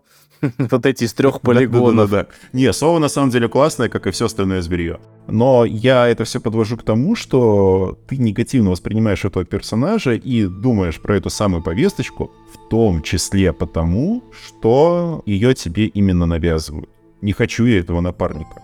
Я, может, хочу с вот этой девчонкой из э, Слизерина, которая всех в шахматы уделывает и быстрее всех там летает. Я, может, с ним с большим бы удовольствием пообщался. Мне нравятся такие высокомерные и при этом умные люди. Нет, мне вот э, эталонную отличницу подпихивают и говорят, что это вообще-то твой друг. А потом, дальше по сюжету, она еще и сама, ты ее вообще ни о чем не просишь. Она даже рядом с тобой, вот как при моем мотокрыше было, она рядом со мной не присутствовала, когда первый, скажем, какой-то крупный конфликт с главными антагонистами случился. Но она все равно вызывается, так, а я узнала, что у тебя там какая-то беда, я по своей собственной инициативе прослежу за главным гадом буду за ним шпионить. Да блин, я тебя не просил об этом. Вот, на самом деле, на самом деле, когда ты дойдешь до там середины концовки ее сюжетки, ты поймешь, почему она так поступает. Э, то есть вот у нее есть железный мотив так сделать. И с этой точки зрения ок.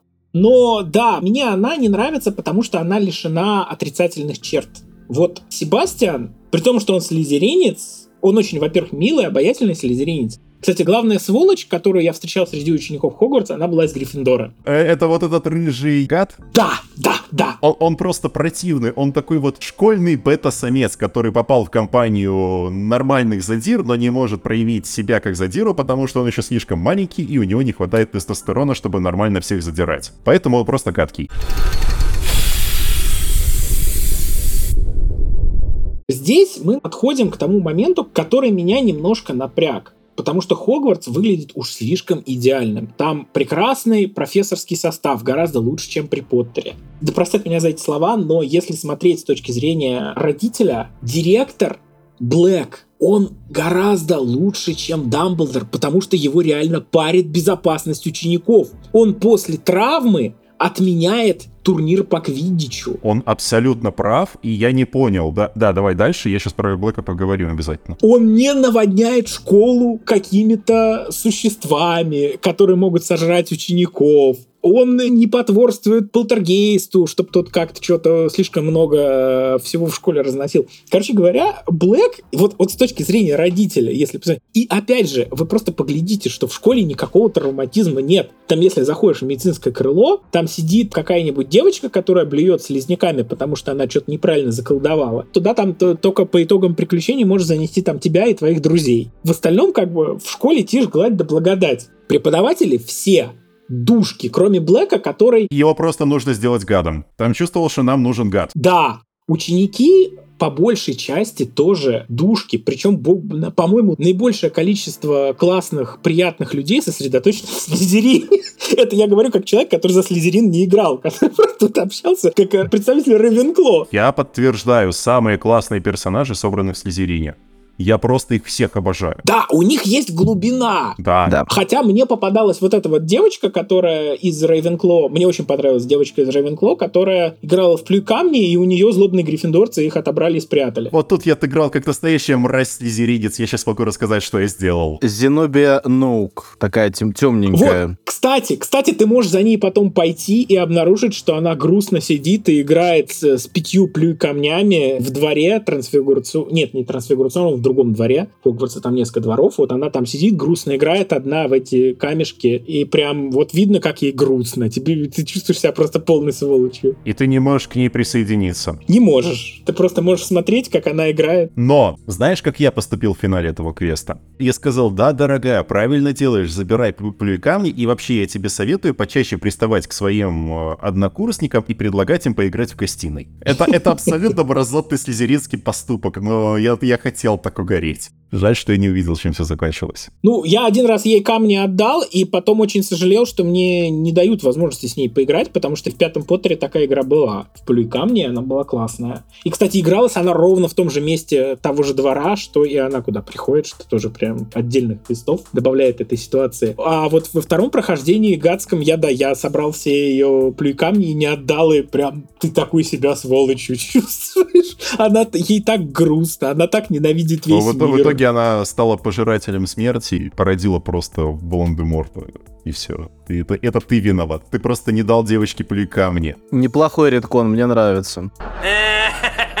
Но при этом вот большее количество персонажей, с которыми тебя сталкивает игра, они какие-то ужасно одномерные, они тебя бесят. То есть вот этот вот из Ravenclaw, как бы я говорю за те факультеты, за которые я играл, в Ravenclaw там есть такой парень, который пытается косить под близнецов Уизли но он, во-первых, не близнец, а во-вторых, он бездарный, он просто бесит. Он просто невероятно бесит своими попытками устроить какие-то тупые подколы. Да, который сразу кидает эту навозную бомбу, да, в, в, при, это, да, при первой да, же встрече в хочется гостиной. под сраку дать, чтобы Да. он вообще сказать, чувак, вообще проснись. Вообще, тебе что, пять лет? Ну ты не смешной. Но вот на контрасте Гаррет Уизли классный. То есть братья Уизли, они же не хотели, вот как я, по крайней мере, по книгам их помню, они были просто добродушными весельчаками, они просто хотели, чтобы всем было весело, так же, как и им. И Гаррет Уизли, это вот прям в этом персонаже, они это поняли, и типа, а почему бы на уроке зельеварения фейерверк не устроить? И вот, э, вот это было классно. Это мне понравилось. Кстати, прикольный момент, просто игровой. Когда ты помогаешь устроить фейерверк. А Гаррет Уизли это кто? Рыженький с, э, с этого, с Гриффиндора. А, который просит укра- украсть ему этот Кучерявый, самый... да. Слушай, а это, похоже, различается квесты, потому что у меня это был Гриффиндорец, у него была идея фикс, что он э, новые зелья изобретает. Нет, так у него тоже идея фикс, что он новые зелья изобретает. То, так но- он и есть, да, да. Да, и это он, Гриффиндорец. Гаррет Уизли, я же говорю. Да, значит, мы все-таки про одного персонажа говорим, потому что у меня его восприятие совершенно другое. Но от него чувствуется, от него исходит фан, вот этот, от него исходит дух фана, он прикольный. Но он веселый. Опять же, ты с ним два раза пересекаешься, а потом все. И я бы с этим парнем бы, наверное, предпочел дружить там больше, чем с целым рядом персонажей, которых мне игра подкидывает. Мне, например, дико безумно просто раздражал вот этот вот любитель астрономии. Ой, да, Ой, индус. да, да, бесячий, просто Да, невероятно. типовой такой, знаешь, вот просто анекдотический просто. Вот, вот зачем делать такого персонажа, который, ну, оскорбителен, мне просто кажется. Это просто отвратительный ботан, давайте так его назовем и на этом закончим. Да, Это прям блевотный ботан. Ну, благо, что с ним... немного взаимодействий. Да, он тебе отдает телескоп, ты за это говоришь ему спасибо, и больше ты с ним И, ск- и просто хвала богам. Просто хвала богам, что ты его больше никогда и нигде не видишь. Амит Такар. Слушай, у тебя хорошая память на имена, Даня. Я, я забыл, как его зовут. Я на самом деле большую часть подкаста сидел, вспоминал, а как же зовут этого индуса. Вы не поверите, я себе на листочках выписывал, когда играл эти 12 часов. Ну, я помню, естественно, всех слезеринцев, с которыми пересекался это, этот э, Омнимус Мракс. Тоже, кстати, классно прописанный. У него прям трагедия тоже своя собственная есть, из-за которой вот он реально такой. Ребята, почему мы до сих пор не поговорили про Мирабель Чесноу? А. Ты ты все понял по моему вставку, да? Потому что это травма, я не могу ее э, обездвижить и налутать ее шляпу. У нее офигенская шляпа. Я хочу эту шляпу, но я не могу ее никак получить. А я хочу такие же классные рыжие косички. Ты сейчас оговорился, Женя. Ты хотел сказать, я хочу Мирабель Чесноук. Нет, я хочу конкретно ее шляпу. У нее э, лучше шляпа в игре. Шлепофил. И я не могу эту шляпу себе никак получить. С грибами. Это просто Ты это шлепофил просто. такой фр- фр-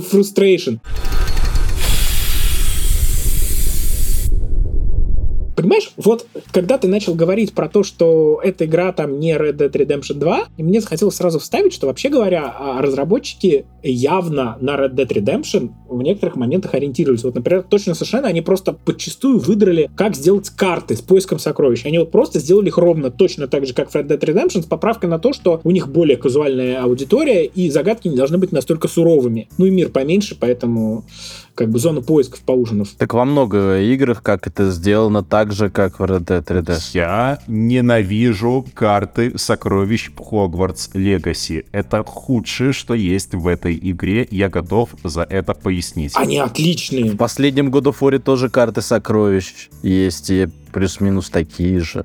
Женя, нафига мне карта сокровищ, если она, по сути, является не картой сокровищ, а скриптом, как ты должен себя вести? Это касается этого конкретного квеста. Поясни людям, да, о чем мы сейчас говорим. Нет, это касается двух квестов. А какой второй? Второй — это призрак. Ну-ка, ну-ка. Второй — это карта сокровищ, которую тебе дает призрак. Я сразу понял, где это гребаный стол для свиданий в запретном лесу. Я просто... Стоп, стоп, стоп, стоп, стоп, стоп, стоп. Подожди. Вот ты сейчас мне начинаешь рассказывать про квест, и я понимаю, что я не помню такого квеста. Подожди.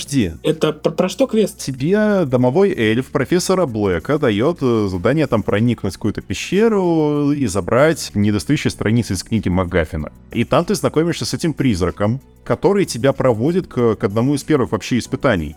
Это он же. И от него же ты можешь взять карту сокровищ. И вот эта карта сокровищ это прям повторение той же проблемы, что и с самой первой, потому что... У меня такое ощущение, что я никакой карты сокровищ не получал. Вот этой, про которую ты описываешь. Ага, вот значит, может, может, это и есть тот квест, которого тебе не хватает до платины. Теоретически возможно, так что мы после этого, после эфира еще поговорим поподробнее. В русской локализации, подожди, ты можешь прям сразу сейчас поискать у себя. В русской локализации этот квест называется «Призрак былой любви». Это не там, где надо почтовый ящик искать? Ящик с письмами? Нет, ящик с письмами там искать не надо. Тебе сразу дают просто карту сокровищ, ты приходит на, на окраину запретного леса, и там фишка в том, что ты должен в очень правильном месте... А, где надо люмос включить? Да, как же у меня сгорело... Да, вот это я делал. Как же у меня сгорело от того, что я буквально там в паре метров, даже, наверное, в метре от означенного места включил люмос, и триггер уже не сработал. Это неправильно, это просто неряшливо. Это именно неряшливость геймдизайнерская, черт возьми.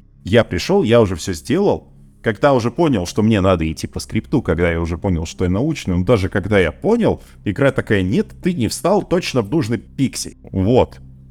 И после этого я очень сильно разочаровался в картах сокровищ. Слушай, ну в данном конкретном месте я, наверное, с тобой просто не соглашусь, потому что я долго тупил и не понимал, что мне по рисунку надо включить люмос, но место на карте было обозначено настолько точно, что я просто включил, пробежал, и у меня как бы все сработало. То есть у меня была именно затупка с тем, что я не мог сообразить, что мне нужно люмос включить. Я думал, что мне надо поджечь какие-то свечи, я не находил этих свечей. На самом деле там очень четко прямо на картах указаны пиктограммы, вот они, там нарисованы прям пиктограммы заклинаний заклинаний, как они у тебя указаны в менюшке, очень сложно ошибиться. Да, просто первый раз до этого надо, это надо сопоставить. Я думал, что мне нужно поджечь свечи палочкой, и я искал эти свечи и не находил их. И потом только вот, да, я увидел эту пиктограмму и сообразил, что, наверное, речь идет о заклинании Люмос. И все сработало. Вот, но как бы карты сокровищ, они сделаны достаточно классно. Я с большим удовольствием по всем по ним гулял. Иногда они меня ставили в ступор, мне приходилось. И самое, наверное, классное, это когда на картах, где тебе надо звонить в колокольчики. Вот я не знаю, ты находил ее или нет но когда ты прозвонишь... В... Звони с колокольчики, что-то, что-то у меня щелкает, но я не помню. Может, просто я один какой-нибудь такой встретил и забыл уже. Нет, там одна единственная карта, там есть два квеста, связанных с колоколами. Один квест это надо в башне Хогвартса развесить. А, я его выполнил, да, да. Да, причем чисто случайно мне не дали было, на это квест. Что... Я просто увидел, о, Колофел лежит, о, это, наверное, какой-то пазл. Да. И я просто интуитивно пошел, понял, что от меня игра требует, угу. и все сделал. И мне, оказывается, какая-то игра положена. Да, я сделал это осенью, а потом зимой мне дали на это квест. И я его сразу же сдал. Мне сказали, ой, какой ты молодец. Блин, ой, клево. А, кстати, а ты пробовал, ну, наверное, пробовал, дурацкий вопрос, но как тебе жабы-телепорты? Ну, смешные. Да, они, они смешные, они миметичные, да класс. Тут э, их, правда, не так много в игре, как можно было бы использовать, но они забавные. Что Дани опять, опять рычит. Дани, я тебя слышу. Что, в чем, чем дело? Что? А мне не интересно просто. То, типа вы говорите про то, что я не видел и, честно говоря, не шибко жажду видеть. Я, и, и финал я не жажду видеть. Ну, я не знаю. Если бы... Смотрите, история в чем? Э, это послание, в первую очередь, конечно, к слушателям, а не к вам, да, друзья, двоим. Если бы эта игра стоила дороже, чем я на нее потратил денег, я бы уже оформил оформил рефанд. Но поскольку 1800 в пересчете с казахских денег на отечественные, это не очень много рублей. А играть пока особо в ближайшее время не то чтобы есть во что, хотя всегда есть. Atomic Heart выходит скоро. Atomic Heart, да. Как здорово. Поиграю по геймпасу. Зря ты заочно хейтишь Atomic Heart. Все, что я могу сказать. Все. На все остальное у меня пока эмбарго. Я его не хейчу, просто, типа, русский биошок — это не то,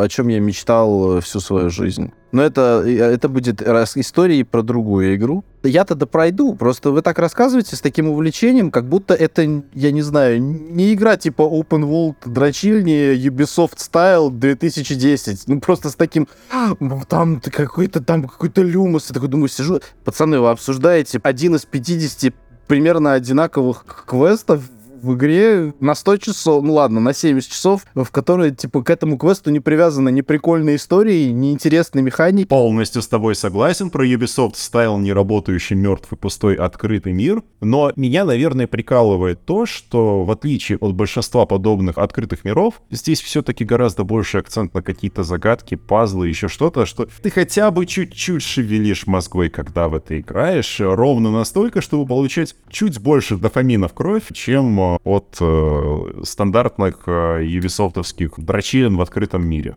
Простите, я не, я не смог найти синоним слова дрочильня. Гринделка, окей. Ну, смотрите, как бы как гринделка, Hogwarts Legacy, она, конечно, очень спорная, я бы сказал, что скорее плохая, чем хорошая. Но дело не в том, что это игра про гринд. Это игра про то, что ты шастаешь по Хогвартсу, и Хогвартс сделан обалденно. Это невероятно уютное место. Вот чем эта игра для меня абсолютно вне конкуренции, тем, что если вы играли What Remains of Edith Finch, вы помните, какой там офигенский да, дом. Да, да. Я играл What Remains of Edith Finch.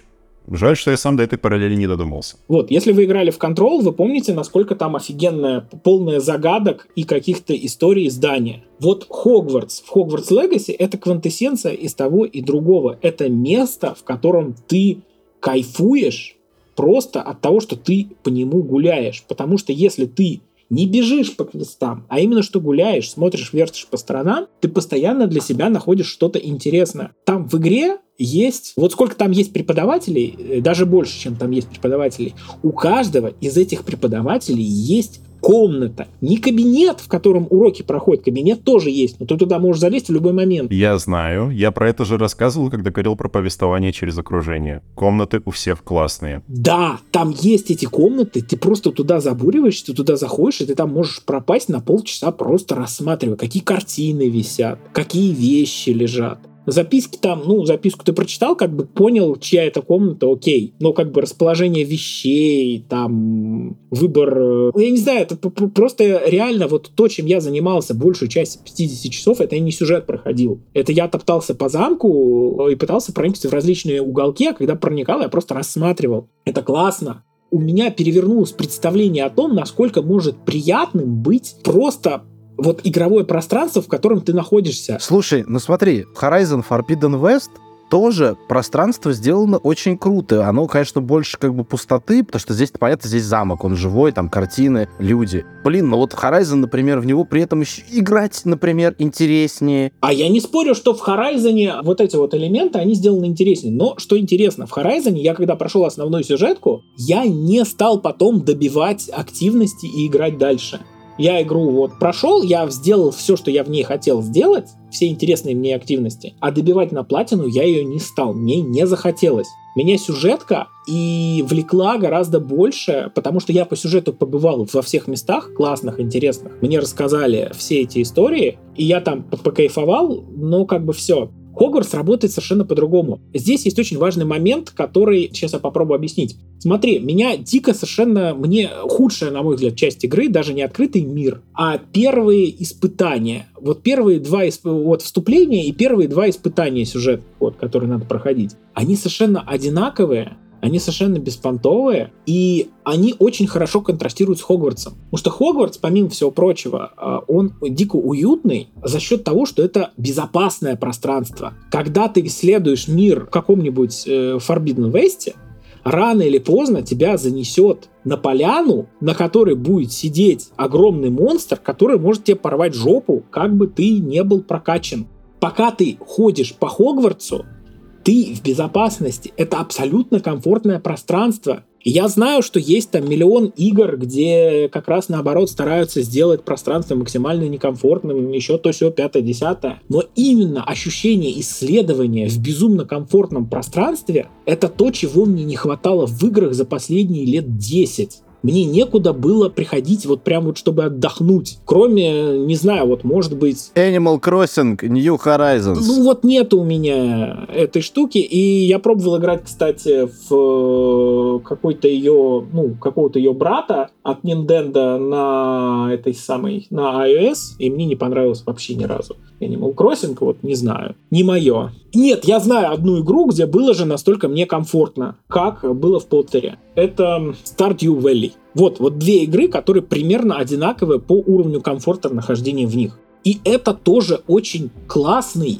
и на самом деле очень нужный в текущей ситуации опыт. Когда ты, у тебя есть просто пространство, куда ты приходишь, и ты релаксируешь. Ты не просто релаксируешь от того, что тебе какую-то расслабляющую музыку в уши дают там, и какие-нибудь камни показывают, на которые ты можешь сидеть медитировать. Нет, ты в этом пространстве можешь ходить, взаимодействовать, рассматривать, что-то новое узнавать. У тебя реально есть повод в этом пространстве крутиться 20-30 часов, тебе не будет это наскучивать, но ты при этом будешь находиться э, в безопасном расслабляющем пространстве. Я спать стал по-другому после того, как Hogwarts Legacy начал играть. Жень, покупай Евротрак симулятор, руль, там типа уменьшаешь количество трафика и просто едешь по Европке. Еще и можешь свою музыку вкрутить в игровое радио. Ну, свою музыку можешь включить любую, просто релакс вообще невозможный. Нет, на самом деле, шутки шутками, какое-то глумление глумлением, аргумент абсолютно валидный насчет того, что такая игра, вот, наверное, мне даже Женя сейчас что-то в голове повернул, потому что, заходя на подкаст, я думал о том, что если бы я попытался упихнуть Hogwarts Legacy в два каких-то эпитета. Один — это неряшливый, потому что очень много просто недоработанных, брошенных на полпути, откровенно кривых сюжетных и геймдизайнерских решений, именно поэтому она неряшливая.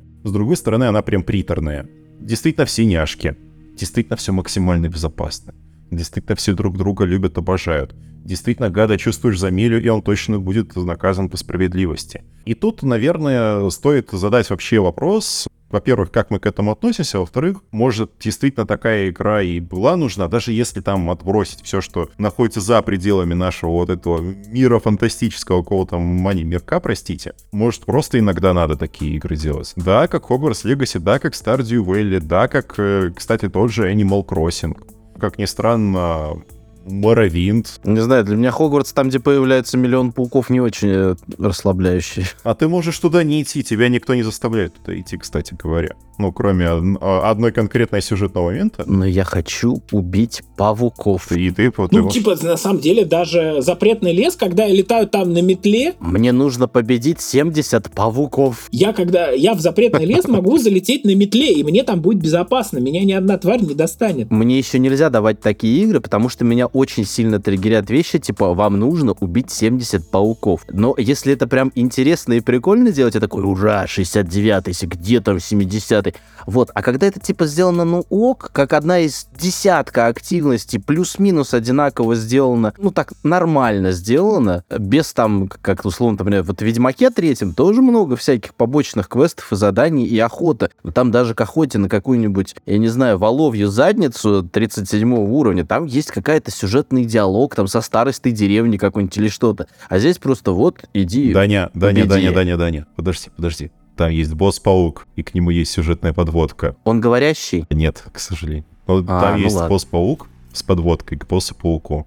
А еще там есть квест на Инфернала, который, у которого будет вязаный свитер, и ты можешь отнести свитер сестре этого Инфернала, точнее, того из кого этот инфернал когда-то был сделан. Да, Какая но таких... прелесть. Слушай, нет, свитер я не относил, я просто говорил, что на нем а был я свитер. Отдал. Ваш брат мертв, потому что я видел инфернала в вязаном свитере. Не, я прям вот, отдал У меня этот именно свитер. предмета не было. Прикольно, у меня он не выпал. У меня он выпал, я его отдал.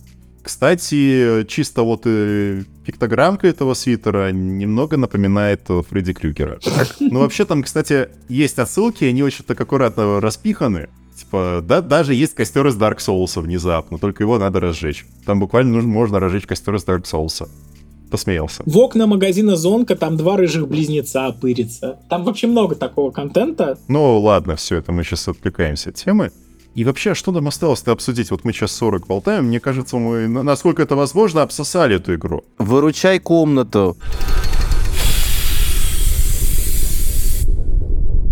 А, ну у нас остался пункт про выручай комнату. Которую нужно закупить куча всякой фиготени, а мне очень грустно вот это все, потому что я понимаю, сколько туда напихали, и фантастических тварюшек можно выращивать. Блин, вот я не думал, что здесь будет тамагочи, но и даже сюда они умудрились и его впихнуть. Квидичи нет, но тамагочи есть. Это офигенный тамагочи, там нюхлера гладить можно, ты о чем вообще?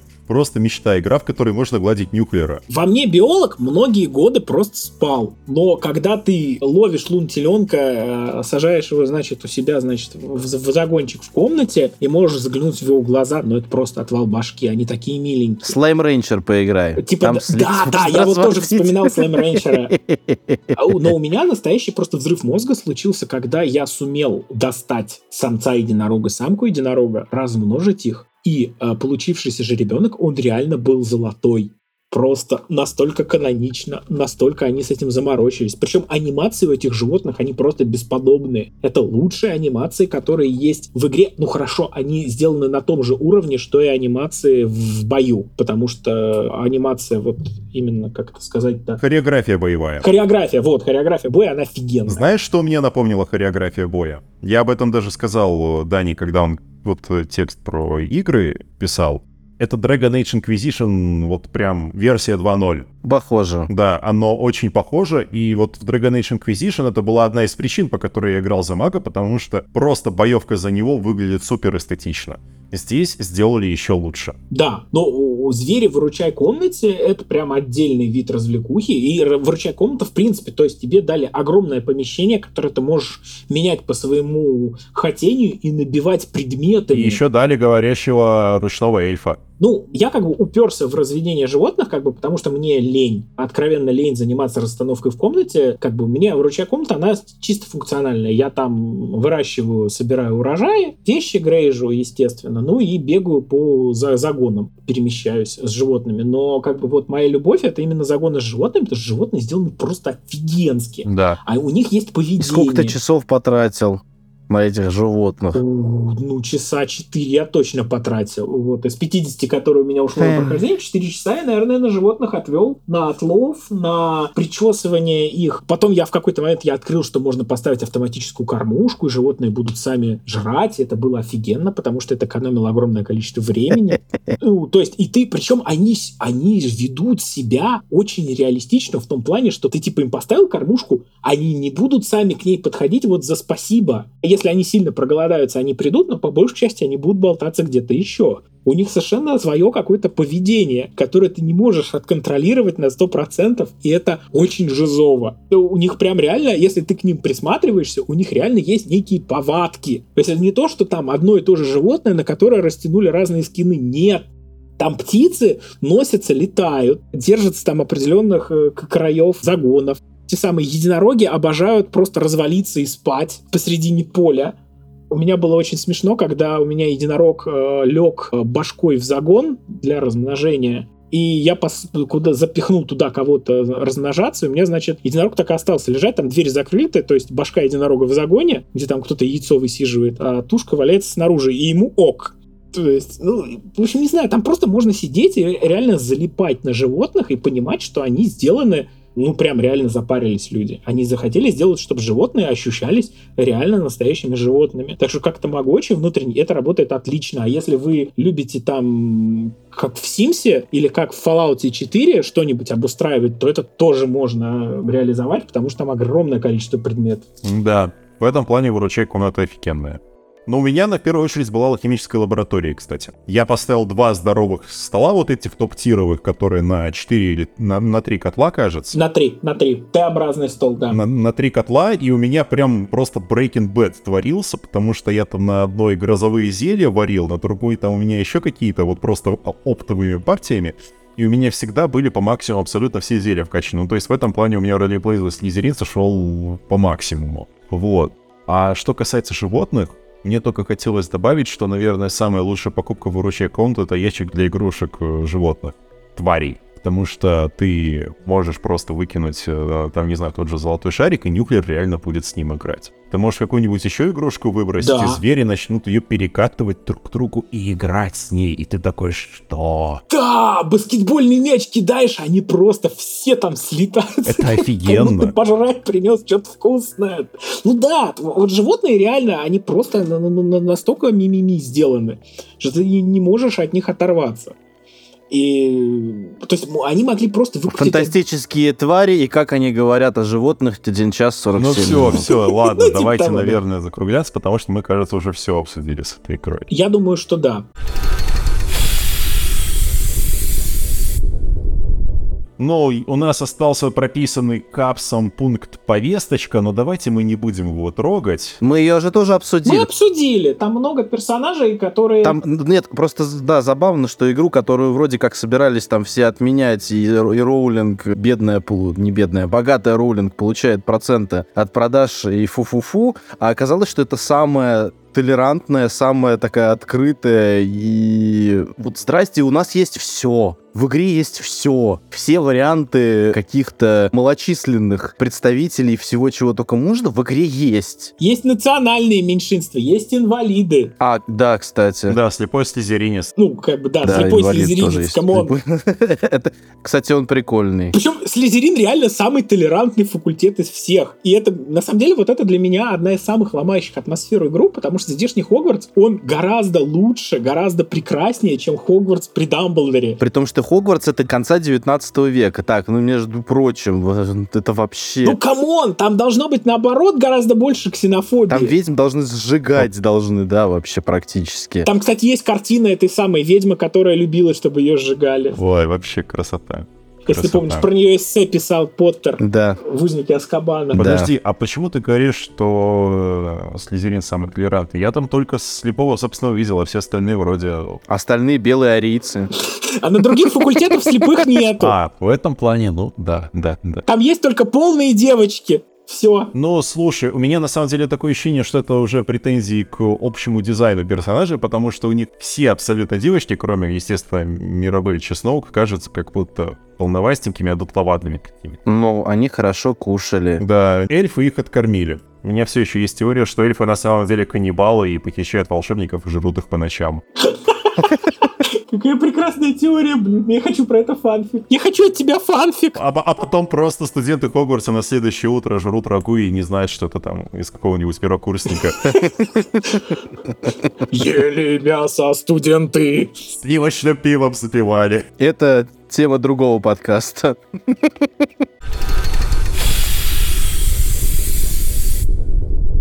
Ну, уже поздно про это говорить, но да, раз уж ты про это заикнулся, Финиас Блэк офигенный директор для Хогвартса. Вот абсолютно. Он делает все на самом деле правильно как управленец, и на самом деле у него прям проклятие хорошего управленца, что все его считают сволочью, самодуром, там, дураком. Самодуром. Э, как угодно, а он просто сидит и делает свою работу. Но он искренне радеет, да. И не отсвечивает. То есть, да, он реально не отсвечивает, и он делает все, чтобы студентам было тихо, спокойно, безопасно. Все.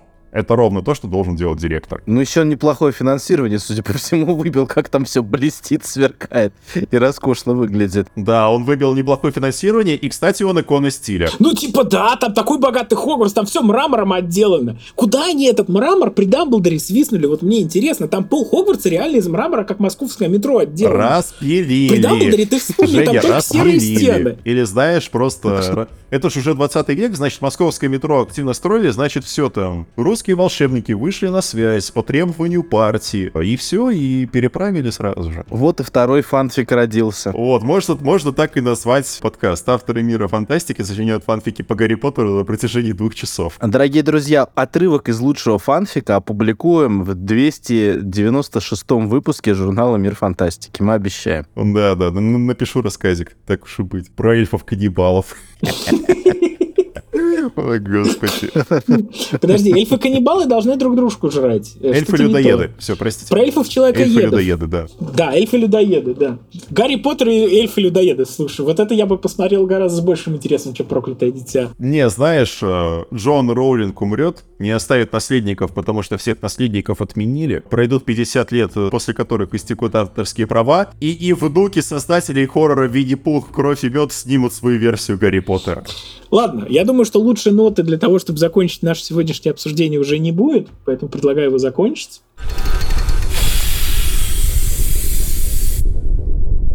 В общем, что я могу сказать кратко? Мне игра дико нравится. Я осознаю ее недостатки, но мне на них по большей части плевать, потому что ее достоинства, они для меня, несомненно, перевешивают. И я в ней получаю тот опыт приятного безопасного пространства, которого мне последнее время не хватает. Примерно везде, И я могу рекомендовать эту игру всем тем, кому дико понравилась What Remains of Edith Finch, потому что это AAA-версия Edith Finch. Мне уже не работает. Мне очень нравится What Remains of Edith Finch. Я обожаю ее, а Хогвартс типа, мне не вызывает ноль эмоций.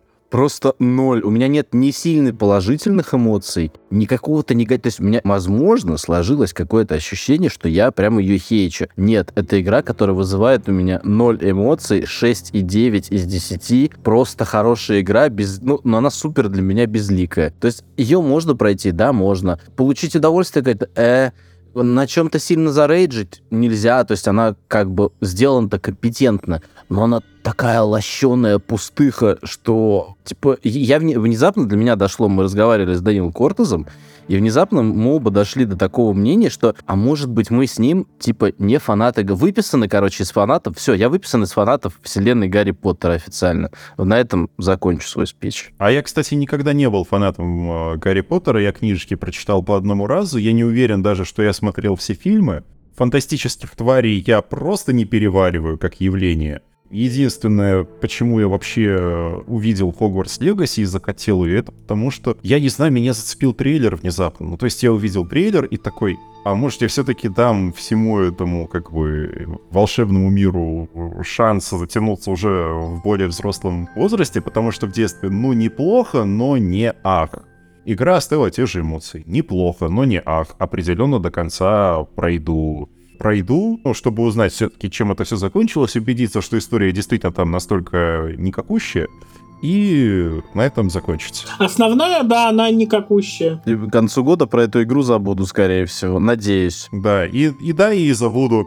У меня та игра, которую я сейчас прохожу, я уже понимаю, что я ее не забуду, потому что мини такой тизер. Одну из головоломок я буквально решал под шарманку Николая Баскова. Незабываемый опыт. Конечно же, это Octopath да, Traveler да, да, 2, да. друзья. Все. Всего доброго вам. Хорошего прохождения Hogwarts Legacy, если вы еще не. Если вы еще нет. Я отдал за Hogwarts Legacy 6 тысяч. 6 тысяч почек. Маленьких эльфов.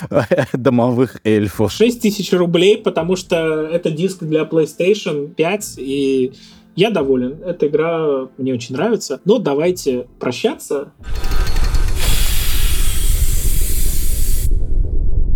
Спасибо, что выслушали наши обсуждения, достаточно жаркие, достаточно нетолерантные данной игры. И не очень короткие. Можете как бы выбрать сторону в этом противостоянии. Пика сайд Нэнси. Да, вы можете выбрать меня, выпускающего редактора журнала «Мир фантастики», человек, который думал, что он должен учиться на Гриффиндоре, но в итоге осознал себя как вечный студент Ревенкло. Я буду, в общем, ваш грустный завхоз с Хогвартса, Данил Реснянский. А я, скорее всего, во всем этом буду каким-нибудь профессором зельеварения, который ненавидит свою работу, но приходит сюда просто потому, что получает за это деньги. То есть э, я как бы оказался посередине Профессор Жук между этими двумя полюсами. И, наверное, все, да. Если что, кстати, меня зовут Никита Волкович. Не забывайте слушать фантастические новости.